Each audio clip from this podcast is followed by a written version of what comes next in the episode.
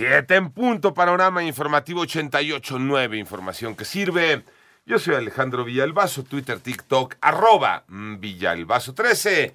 Es eh, lunes 5 de junio, Iñaki Manero. ¿Cómo estás, Iñaki? ¿Cómo estás, Alex Villalbazo? Amigos de la República Mexicana y en el panorama nacional, resultados preliminares del Instituto Electoral del Estado de México informan que Delfina Gómez de la coalición Juntos Hacemos Historia por el Estado de México lidera la contienda por el gobierno con el 52.67% de los votos.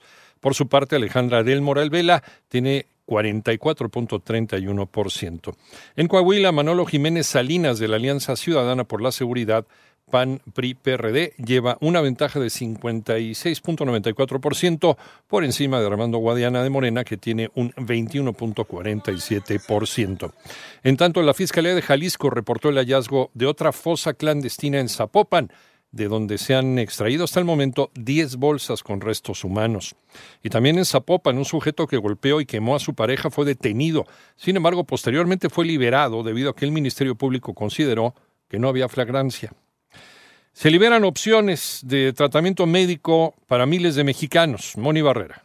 En la última quincena, Cofepris informó que se autorizaron 179 insumos para la salud en las categorías de medicamentos, dispositivos médicos y ensayos clínicos, que incluye 21 nuevos medicamentos, 151 nuevos dispositivos médicos y 7 ensayos clínicos. Se reporta la autorización de 21 medicamentos, dos de ellos innovadores para el tratamiento y prevención de la migraña y otro en combinación fija para el tratamiento de asma no controlada. También destaca un biotecnológico biocomparable de insulina glargina para el tratamiento de diabetes tipo 2 en 88.9 Noticias. Mónica Barrera.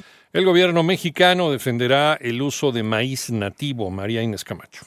Luego de que Estados Unidos inició una solicitud por parte de la oficina del representante comercial de ese país para iniciar consultas al amparo del acuerdo comercial TEMEC por el maíz genéticamente modificado, el gobierno mexicano afirmó que ese tema no afecta a su principal socio comercial. La Secretaría de Economía aseguró que no se afectan las importaciones de maíz de Estados Unidos a México. En ese sentido, la dependencia federal explicó que a través del diálogo demostrará con datos duros y evidencia que el uso exclusivo de maíz nativo para la masa la tortilla no tiene afectación ni interés comercial para Estados Unidos, dado que México produce el doble de maíz blanco del que destina la tortilla, nada menos que la base alimentaria de los mexicanos. Para 88.9 Noticias, María Inés Camacho Romero. El panorama internacional. Ayer domingo, aviones de combate de las Fuerzas Armadas de los Estados Unidos interceptaron un avión con cuatro pasajeros que violó el espacio aéreo de la capital, Washington, D.C., y que poco después se estrelló.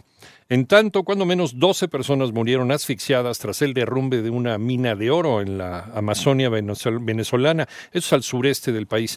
Las autoridades informaron que los cuerpos fueron localizados en la mina Isidora.